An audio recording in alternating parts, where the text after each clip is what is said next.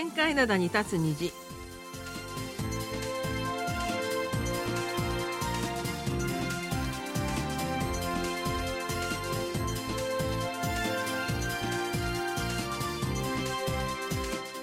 皆さん、あにょがせよ。2月21日水曜日の限界灘に立つ虹、スキマップとゆうちゃんもです。え昨日から雨とみぞれが変わる変わる降っております。木曜日までこんな天気が続きそうです。えーただ気温は最低気温も氷点下にはならないので真冬の寒さというわけではありません。丸亀の母さんことキミヤスンです。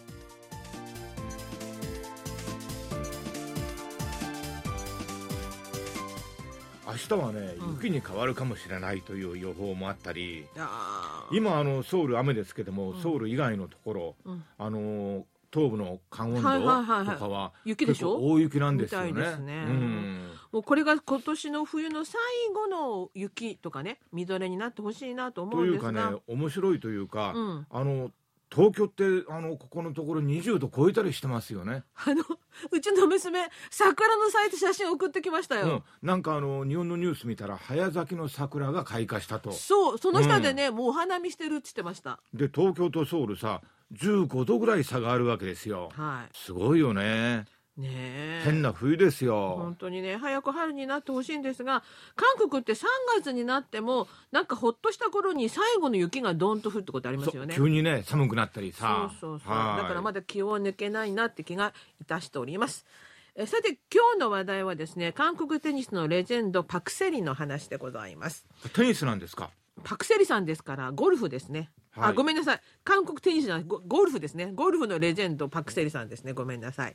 えっ、と来月21日から開かれる LPGA アメリカの女子プロゴルフツアーにパクセリ選手の名前が付いた大会が開かれるということで高い大会の名前はファーヒルズパクセリ選手権だそうです。いやこれってさ、うん。あのすごい栄誉なことなんじゃないですか？そうなんですよ、ええ。あのこの名前がついた大会を冠大会っていうんですけども、うん。今年の LPGA ツアー33試合のうち選手名をつけた冠大会は、えー LPGA ツアー最多勝に輝くアニカ・ソレンスタム選手のアニカ driven by Gainbridge at Pelican とこのファーヒルズ・パク・セリ選手権の2頑張ったつだけ、ね。すごいよねこれだけ続くカタカナを読み切った。い そっちか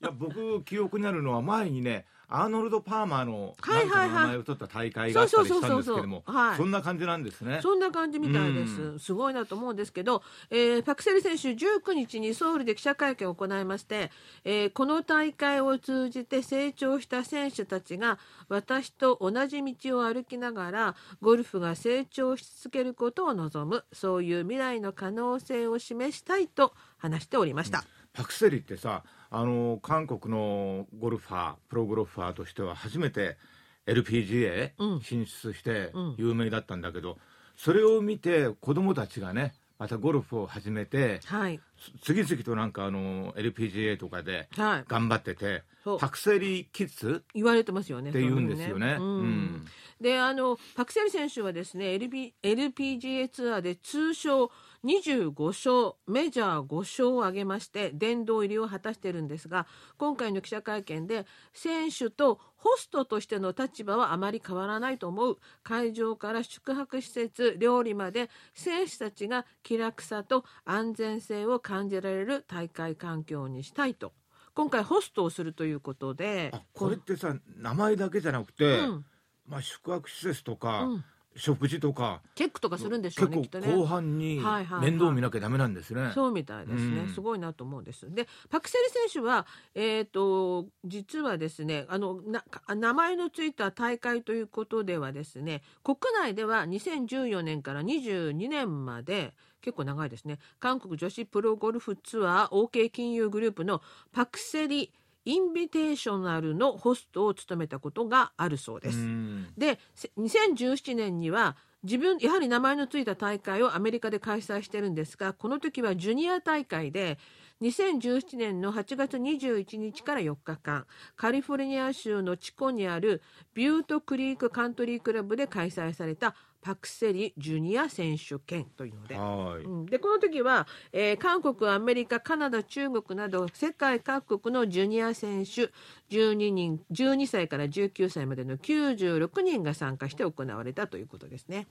だからパク・セリ選手の名前のついた大会というのは結構国内とかでは行われてたんですけどもアメリカ現地で行われるのは初めてだということですね。であの日本でもあの女子プロの名前のついた冠大会としては調べてみたら国内大会で樋口久子三菱電機レディース。樋口選手は韓国でも結構有名だったんあですよ。そうですね、ええ。それから宮里藍サントリーレディースオープンゴルフトーナメント。そして岡本綾子カップなどがあるそうですすごいですね皆さんね。であのパクセリ選手最近ほらテレビのバラエティ番組に結構出演されてたじゃないですか、うん。あの飼ってるワンちゃんなんかと一緒に。なんか料理作ってる番組を見たことあるな。あということでテレビ出演は結構多かったんですけどもゴルフ以外の姿を見せることが多かったのでここに来て本業のゴルフでホスト役を務めるということで楽しみにまあいろいろとね頑張ってほしいですね。はいそれでは今日最初の曲です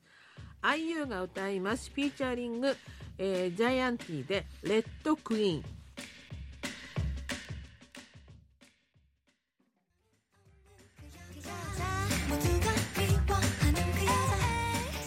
はい IU で「レッドクイーン」でした。それでは今日最初のお便りです。はい八木進さんからいただきました。日本語版の皆さん、えー寒い折いかがお過ごしでしょうか？ここ3日間雨の日が続き散歩もしていません。その代わりにフィットネスバイクを10分で4キロのペースで頑張っています。ロウバイが咲き梅の花も咲き始めています。えこれから春にかけて散歩途中でのいろいろな花が楽しめるようになります。寒いのでベランダではなくリビングでの受信なので音声信号も少し弱く雑音も多めです。暖かくなりベランダでの受信での受信は、えーもう少し先になりそうですまだまだ寒い日が続きますのでお体に気をつけて楽しい放送をお願いいたしますはいありがとうございありがますとうございました。えーで八木さんのお便りにありますフィットネスバイクというのはあの室内で行うこのバイクみたいなやつですよね。自転車漕ぐやつでしょ？おそうそうそう、ええ。でも自転車じゃなくてもうちょっとこうスピードが出るのかな？10分で4キロというのはこれスピードが速いんですか？ね遅いんですか？ね私正直よくわかんないんですけど。4キロって歩くと1時間じゃないですか。10分で4キロだとどれぐらいか僕はっきり分かんないんだけども結構な運動量になるんじゃないですかね。ああなるほどね。歩くと1時間だもん。そうですよね、うん。あのねそれでそのフィットネスバイクっていうと私テレビで見たんですが集団でガンガン音楽かけながらコーチの掛け声に合わせて必死に漕ぐというのを見たんですけどね。八木さんそれではない多分おご自宅だから。んはご自宅で静かにやってるんじゃないですか。静かですよね。ええ。あの我が家にも昔あのフィットネスバイクじゃなくてあの我が家の自転車こぎのフィットネス器具ですけどね。まあ主人はよく運動してましたし私もたまにはしてたんですがうん。最後は洗濯物の物干しとあと猫がおしっこをかけてかけちゃいましたねあそこにね。ですっかりどう草いう用途で使ってるの、だからリビングの中にドーンとあるもんだから。ええどうしてもそうなっちゃうんですよ。それで猫のおしっこで下の方が腐ってきちゃうしで結局捨てちゃったんですけども。猫ってちゃんとあのおしっこする場所決めてやるとそこでするでしょ？そうそうそうなんだけどさうちのうん。2匹がちょっとバカだったもんでね、いやバカじゃなくてなんか反抗してるんじゃない？よくわかんないけど。で洗濯物の物干しになったってこの話はね結構ね私の周りでもうんあれ洗濯物を物干しにしたっていうの人あのヘイちゃんもうんうんって言ってるけど、多いんですまあ、あのよ。フィットネスバイクだけじゃなくていろんなものがさ、うん。洗濯の干し干す 代わりになったりしますよねうちではね。しますよね。はい。でちなみに隙間さんよくしてる運動ってあります？いや僕特にやってないんですけども、うん。まああの歩き運動ウォーキングですね。ね。まあこれはあのやっぱり全然やらないとそれこそ運動不足で、はい。まあ足腰割っちゃ困るから、うん。まあ、山登りとか山登りといっても、うん。まあ、里山だけどね普通は、あのすあの隙間さんのご自宅の裏にあるような青瓦台の裏のあたりのあそこ。まあたまに、にあのちゃんとした、まあ、ちゃんとしたっていうか、うん。山にも行ったりはするんですけども、はい、普段は？普段は近くのね。近くのね。はい。はいでま僕思ったんですよこれはい見て、最近さ天気悪いもんだからちょっと運動不足でしょ？うん。で室内でね、うんなんかできる運動器具うんもう欲しいなと思ったんだけど、うん今あのお母さんの話聞いてたら、うん、洗濯物なんかあの猫のなんかおおしっこのなんかになっちゃうと困るからどうしようかな。いやいや私なんかはねハンガーが近いんで、まあ、ハンガーを歩くんですけども、はい。で私の周りのおじさんおばさんどんなスポーツをしているかと言いますとですね面白いのは男性ではゴルフの他に卓球っていうのが結構多いんですよ。結構韓国って地元でなんか同好会みたいのあるんですよ。はいはいはいはい。あのサッカーの同好会もあるしそうそうそう。卓球も結構あるねそれと結構多いのがバドミントンねねうんえそうそうそう同好会があってみんななんか朝方ね頑張ってる人たちいるんだよいますよね。うんでほらあとおばさんたちはですね私のいとこも近所のおばさんもそしてコアラさんも今何してるかというと水泳をしてます。うんうんうんあの痩せるのにもあと腰なんかの負担にもかからないなのそかう。あれね特に、うんある程度年を召された人たちは、はい。プールの中でなんか体操したりねそうそうそう。泳いだりね、うんそういった運動が関節とか骨に負担を軽減させるということで人気があるみたいですね。そうだから水泳してる女性多いですよね友人のお母さん90歳で今でもプールに通ってるって、だからあの昔はそんなんじゃなかったのに今は一年中あのデパートであの水泳の水着売ってるんですよね。あれもやっぱり水泳が人気がある証拠なのかなって気がしますよね。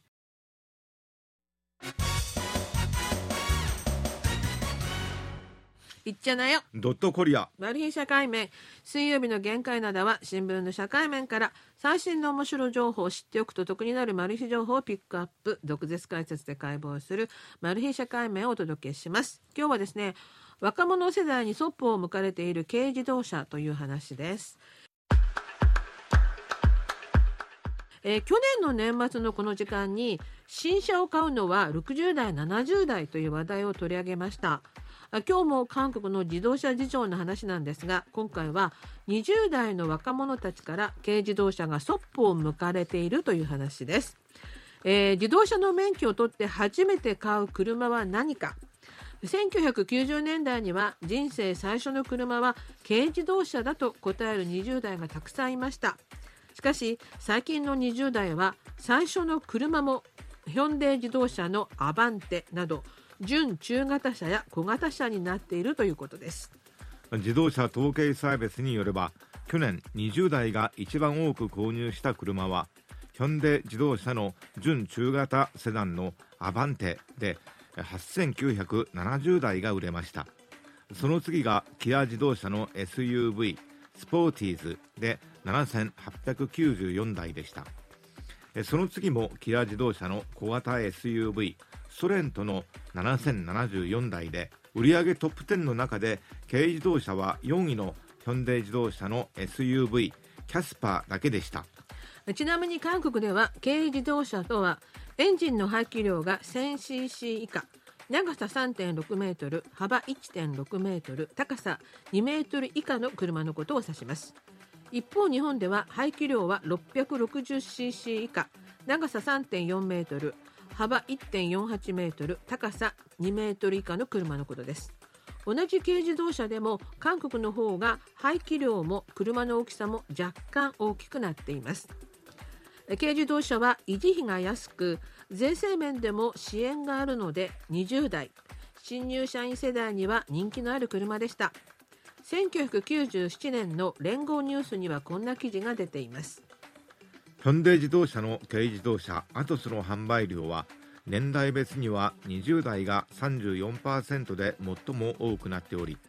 20代と30代を合わせた比率は全体保有者の半分以上56%に達し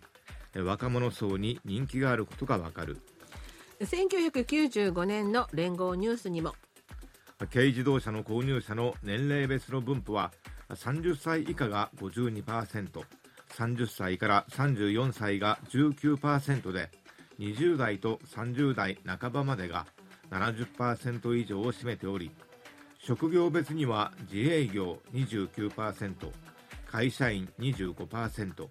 技術職15%主婦11%の順だ。という記事が出たほどでした。では今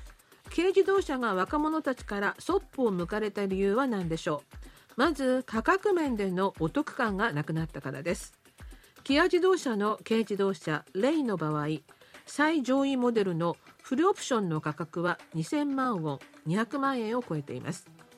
一方で準中型車のアバンテの標準モデルのフルオプション価格が2355万ウォンなので300万ウォンほどの差しかありません。価格面だけでなくレジャーなど個人の趣味活動を重視する若者世代の考えが反映したという分析もあります。20代への販売量が多かった上位10位までの車のうち8台が野外活動に適した SUV タイプでした。上位10位の中の唯一の軽自動車キャスパーも SUV タイプです。一方で20代には人気のなかった軽自動車が30代40代にはキャスパーを筆頭に人気を得ています。自動車業界では軽自動車の需要が中年層に移動していると見ています。軽自動車の持つ経済性が通勤用に向いており都心での短距離走行子どもの送り迎えなどの生活用として30代40代が購入しているという分析です。特に軽自動車は維持費に加えて自動車税の負担が少ないのでセカンドカーとして所有しても負担が少ないと言えます。自動車業界の関係者は韓国では軽自動車のモデルが少なく20代が選択できる軽自動車の数自体が多くない。その中でキャスパーが20代の間で人気を得ているという事実は個性や余暇を重視する時代的な変化が反映されたものだと分析しています。2022年に行われた日本の自動車調査では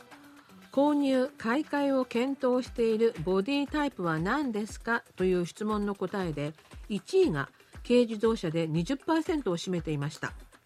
特に女性それも20代30代40代では軽自動車を検討しているという人が最多でした。運転のしやすさや家庭のセカンドカーとして使用する点が理由だと分析されています。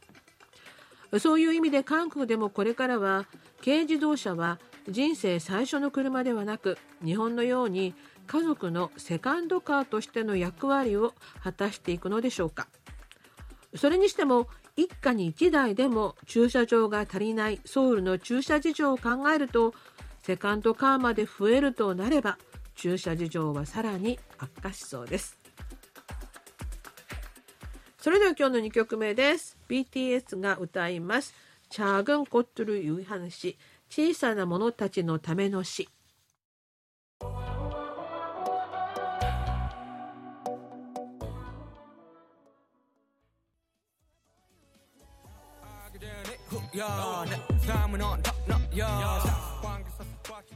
はい、えー、BTS で「チャグンコットルウィハン詩小さな者たちのための詩」でした。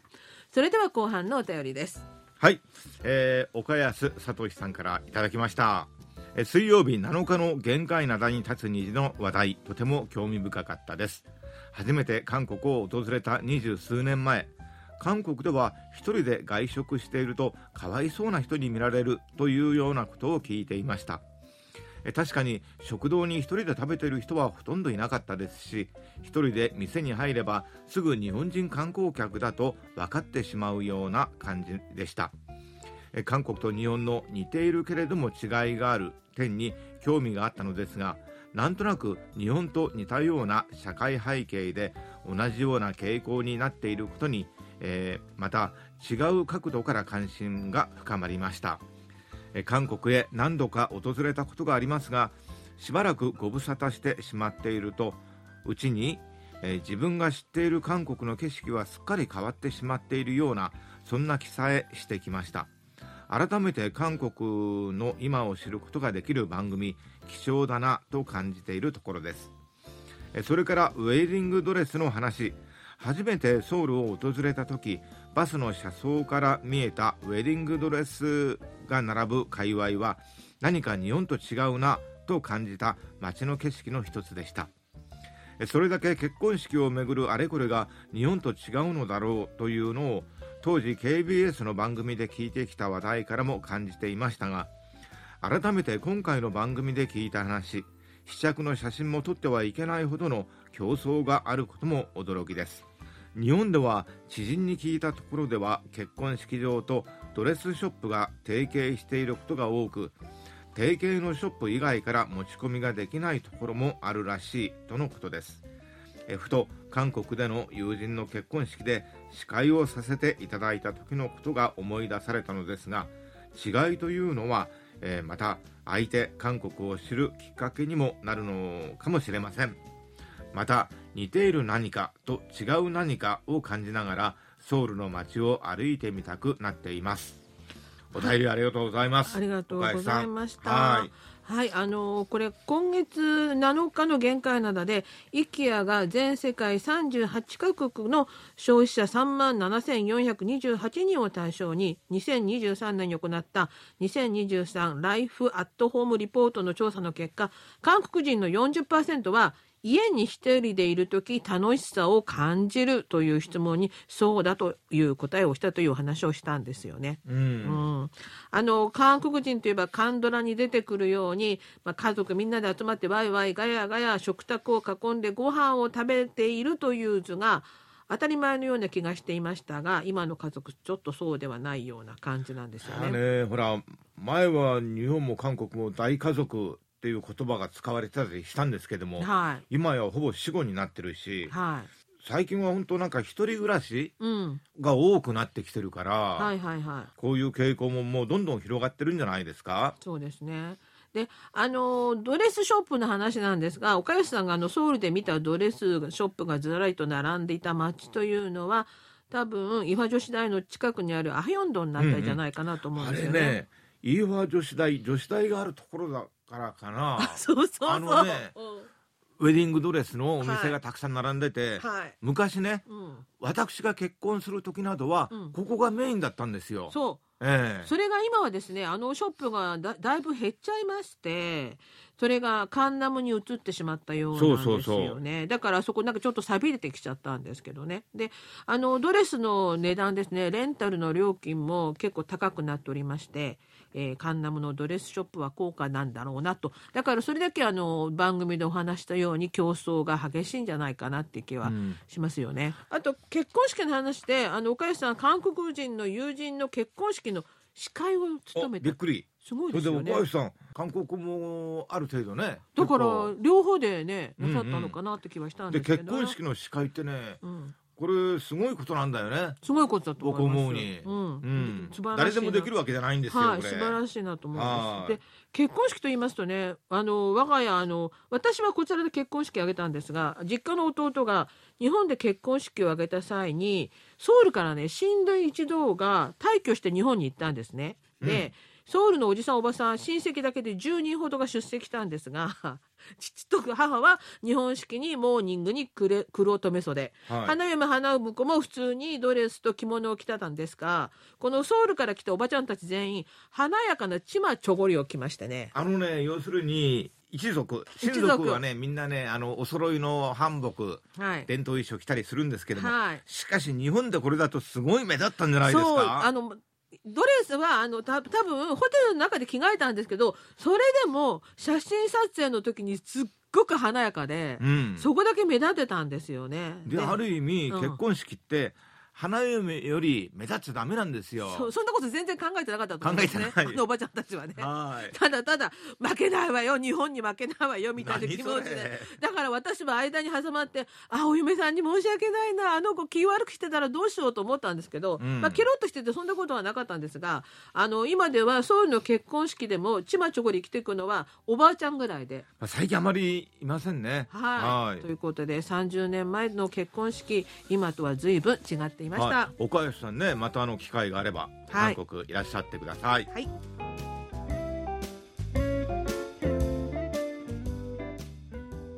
それではまた来週水曜日のお相手は隙間ことゆうちゃんもと丸組の母さんことキムヤスンでした。안녕히계세 요。